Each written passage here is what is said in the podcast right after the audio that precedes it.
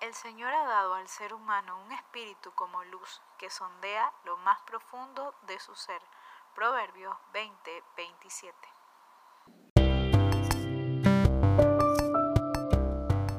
Hola, ¿qué tal? Yo soy Sally, esto es Corazón y Cabeza, bienvenido a este episodio.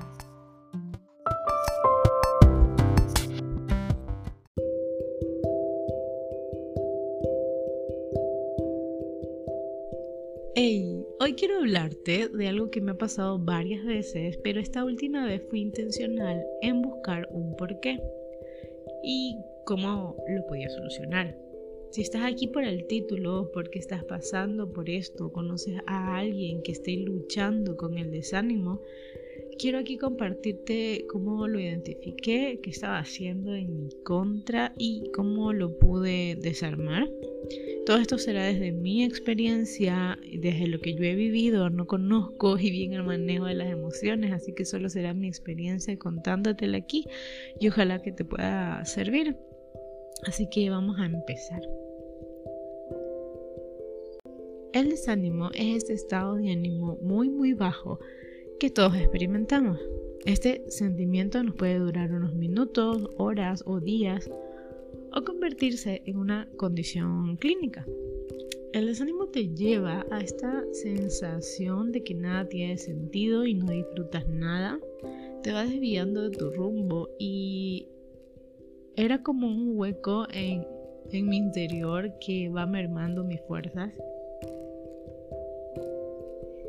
te hundes en pensamientos negativos y esas acciones a las que te llevan estos pensamientos solo alimentan ese profundo sentimiento de insatisfacción e infelicidad. Y conozco y sé que todos los sentimientos y emociones juegan un papel importante en nuestra vida que no hay que reprimirlos, pero cuando ellos toman el control nos impiden beneficiarnos de esas experiencias. Y en mi caso nos me estaba llevando o me podría haber llevado a una depresión. Mira, entiendo que el cuerpo humano cuando ve que algo anda mal envía señales de alerta que le llamamos signos o síntomas. Que los doctores, por ejemplo, cuando vas a consulta, te preguntan o te ven para poder reconocer esos síntomas o signos y lograr determinar cuál es el problema que tienes. Y así pues darle solución. O tal vez tú notas que te arde la garganta o que tienes temperatura y podrías deducir que es una infección o algo más. El asunto es que estos síntomas, en el mejor de los casos, te mueven a buscar cómo solucionar el problema. Asimismo, considero que nuestro espíritu va a notar ciertas cosas y nos va a mandar algunas señales para que tomemos acción el proverbio 2027 dice algo más o menos así, que el Señor ha dado al ser humano un espíritu como luz que sondea lo más profundo de su ser. O es como está buscando cosas, está sondeando cosas y te va a decir, eso no dice el proverbio, pero es como yo lo entiendo, te va a mostrar cuando algo no está bien. Mira, Em, yo me considero alguien realista, pero siempre trato de ver lo positivo en todo. Y llegó un punto donde sentía un vacío dentro de mí que se hizo tan grande que llegó un punto donde no quería hacer nada, no tenía paciencia, me sentía agotada, a veces me perdía en mis pensamientos, estaba desmotivada y me llegué a sentir infeliz, sin tener motivos para estarlo. Y no estaba pasando por ningún momento trágico en mi vida. Mm, estoy bien en mi matrimonio, no estamos pasando ningún problema económico, gracias a Dios estamos bien de salud, no había algo aparente que me hiciera sentir así. Entonces fui cuando noté que estaba pasando algo en mí y esa fue una alarma que me dijo hay que hacer algo. Y gracias a que estos últimos meses estoy intentando ser más consciente de lo que sucede a mi alrededor y en mi interior, Fui intencional en reconocer mis emociones y sentimientos y, comencé a buscar mm, las razones de lo que me estaba pasando. Porque no quería dejarme dominar por las emociones y los sentimientos y que ellos tomaran el control en mi vida. Así que analicé qué estuve haciendo y qué no en los meses anteriores y te mencionaré dos cosas que enseguida noté y en las que me enfoqué para encontrar soluciones. Lo primero que mencionaré es que reconocí que pasaba necesariamente, innecesariamente em, demasiado tiempo en las redes. Yo sé que todos usamos las redes sociales para distraernos, entretenernos, para tener información y creo que todos o la gran mayoría, o al menos los de mi generación, entendemos y conocemos que las vidas que vemos en redes es solo una pequeña parte de la realidad y que todo es editado y que solo mostramos lo bueno, lo bonito, lo que inspire, etc. Eh, pero aún sabiendo esto, todo lo que consumía en la red era lo que alimentaba ese vacío interior y o ese agujero negro del desánimo. Y te diré por qué, mira, en mi feed encontraba personas que en este momento están de viaje en playas, en montañas, en hoteles preciosos. Y lo primero que venía a mi mente era, yo tengo más de seis meses encerrada por la cuarentena y no puedo ir ni al súper. O veía casas con niños jugando muy felices, las casas impecables y arregladas, y yo tipo, yo paso todo el día arreglando y no logro que se vea así de ordenada al final del día. Y así podría seguir con muchos más ejemplos. Pero ¿notaste qué es lo que hacía con toda esta información que recibía? Mi cerebro se comparaba en todo momento con lo que estaba consumiendo en redes. Y en ese momento no lo notaba, no era consciente de lo que estaba sucediendo.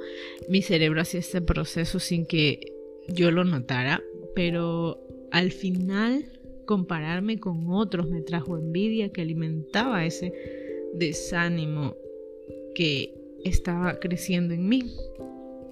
El autor de Proverbios en el capítulo 14, en el versículo 13, dice que la mente sana vivifica el cuerpo, pero la envidia corroe los huesos. Entonces entiendo que la envidia alimentaba mi desánimo porque me iba consumiendo por dentro, iba desgastando lo que yo soy por ver en otros lo que no tenía. Y eran horas y horas de constante comparación que estaba minando mi vida silenciosamente. Ahora, la segunda situación que mencionaré creo que está muy ligada a lo que me sucedía, a todo esto que acabo de comentar, porque estaba, como dice el autor de Proverbios, como una ciudad derribada y sin muros. Tenía más de un mes sin tener mi tiempo devocional o de meditación con Dios. Eh, este, no tenía este momento para alimentar mi espíritu, ese momento para tomar las riendas de mi espíritu, como dice el proverbio.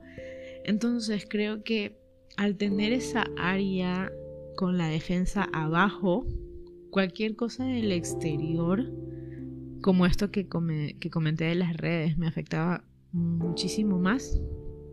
Y aquí hago un paréntesis, no sé si sepa que es el tiempo devocional. Es un momento que separas al día para leer la Biblia, para poder orar, escribir, meditar sobre lo que te haya hablado a tu vida con esa porción de la Biblia. Es un tiempo para alimentar tu espíritu. Bueno, yo estaba consumiendo contenido cristiano como prédicas, podcasts, músicas, pero esto, al menos en mi caso, no reemplazaba este tiempo que necesitaba tener a solas con Dios, para que mis pensamientos y mis sentimientos se conectaran con Él, que es la fuente de vida y mi identidad. Entonces, al estar desconectada de la fuente, olvidaba mi identidad y cualquier cosa me hacía perder el rumbo. Dejé mi ciudad sin muros y el desánimo entró e hizo casa en mí. Y poco a poco iba quitando todo lo bueno, todo lo que admiraba, todo lo que antes contemplaba en mi vida con asombro. El desánimo lo consumía y agrandaba ese agujero. Y bueno, entonces aquí te contaré qué es lo que hice y va a ser algo muy básico quizás para ti, pero a mí es lo que me ha ayudado, esto es mi experiencia, así que lo primero que diré es que me organicé. Era necesario ordenar mi tiempo para tener tiempo y poder cumplir con lo que era necesario y no sentirme agobiada. Necesitaba tener una rutina. Yo amo, amo las rutinas. Me hacen sentir que tengo un poco de control y que puedo cumplir con todo lo que quiero hacer. Entonces, hice mi rutina sacando un espacio al inicio del día para mi tiempo devocional, para alimentar mi espíritu, para volver a dirigirme a la luz que apaga todas las tinieblas en mí y poder ver verdaderamente quién soy por lo que Dios dice de mí y no por lo que podría hacer. Entonces, organízate, puedes sacar tu tiempo para hacer lo que es necesario en casa, para hacer ejercicios e incluso separar tiempo para hacer lo que te guste, hacerlo por distracción, por recreación, Necesitamos un tiempo para hacer algo solo por el hecho de disfrutarlo, como pintar, como leer, pasear, dedicar un tiempo para ti, para consentirte, es importante. Entonces, eh, al, crear mi, mi rutina, al estar organizada, puedo tener mi espíritu alimentado, mi cuerpo activo, mi mente creando y trabajando y siento esta sensación de balance, de bienestar que me hace sentir bien y contenta. Eh, la segunda cosa que hice fue desactivar las notificaciones del celular. Justo en ese momento había visto el documental que se llama Dilema Social, eh, que habla sobre las redes y la verdad me sirvió para notar todo el tiempo que pasaba con el celular y cómo una notificación me llevaba a otra cosa y otra cosa y otra cosa y así.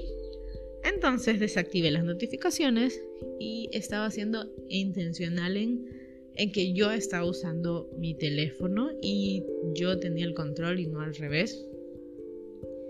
Y bueno, algo más o algo para para hablar acerca de lo que mencioné al principio, que todo esto que estaba pasando me despertó envidia a causa de la comparación y quiero mencionarte también algo que hice al respecto y fue dar palabras de validación y ánimo a otros. Dejé de ver lo negativo o lo que yo no tengo o lo que yo no puedo hacer y empecé a ver lo que otros hacían, a reconocerlo y mencionarlo poder decirles, me gusta lo que haces, me gusta tu trabajo, es, en esa foto te ves linda o en esa foto te ves bien, porque sé que otros también se esfuerzan por hacer algo bueno y al ser reconocido hago dos cosas, desarmo ese pensamiento de envidia y puedo ser de ánimo y aliento para otros. Porque al final del día todos tenemos batallas y luchas diarias y nunca sabemos cuando una palabra amable de ánimo, reconocimiento, validación sea justo lo que otra persona esté necesitando. Y bueno, en este episodio era compartirte mi experiencia, pero animarte a que tengas a que te detengas un momento y puedas revisar qué has estado sintiendo, cómo, cómo te has estado sintiendo, qué es lo que estás consumiendo, de qué te estás alimentando. Si ves señales de desánimo y crees que puedes manejarlo, empieza a analizar qué pequeños cambios puedes hacer para encontrar más contentamiento. Empieza a hacer cosas que te gusten solo por el hecho de que a ti te gusta. Empieza a disfrutar tu día y sobre todo te animo a que empieces a tener un tiempo devocional, de meditación, de lectura, de oración y reflexión con Dios. Mira, Pedro le dice a Jesús, ¿a quién iremos si solo tú tienes palabra de vida eterna? En Juan 6:27, perdón, Juan 6:67. Separa un momento para que puedas conocer y meditar esas palabras de vida eterna que serán aliento y ánimo para tu alma y para tu día. Y si necesitas que alguien te ayude, no dudes en buscar a alguien de tu confianza que te pueda guiar, escuchar y ayudar. Y si no tienes con quién desahogarte, expresarte, yo te presto con gusto mis oídos, mi corazón para lo que necesites y si está en mí el poder ayudarte, pues con gusto aquí me tienes.